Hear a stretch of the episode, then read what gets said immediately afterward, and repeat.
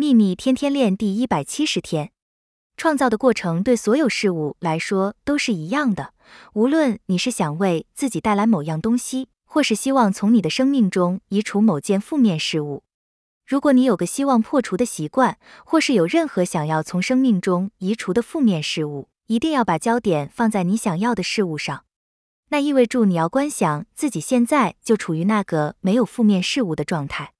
尽可能想象自己出现在许多完全没有负面状况的场景中，想象自己快乐且自由。把你陷入负面状况的任何画面从脑海中消除，只要想象自己处你想要置身的状态中，并感觉到你现在就是那个状态。愿喜悦与你同在，朗达·拜恩。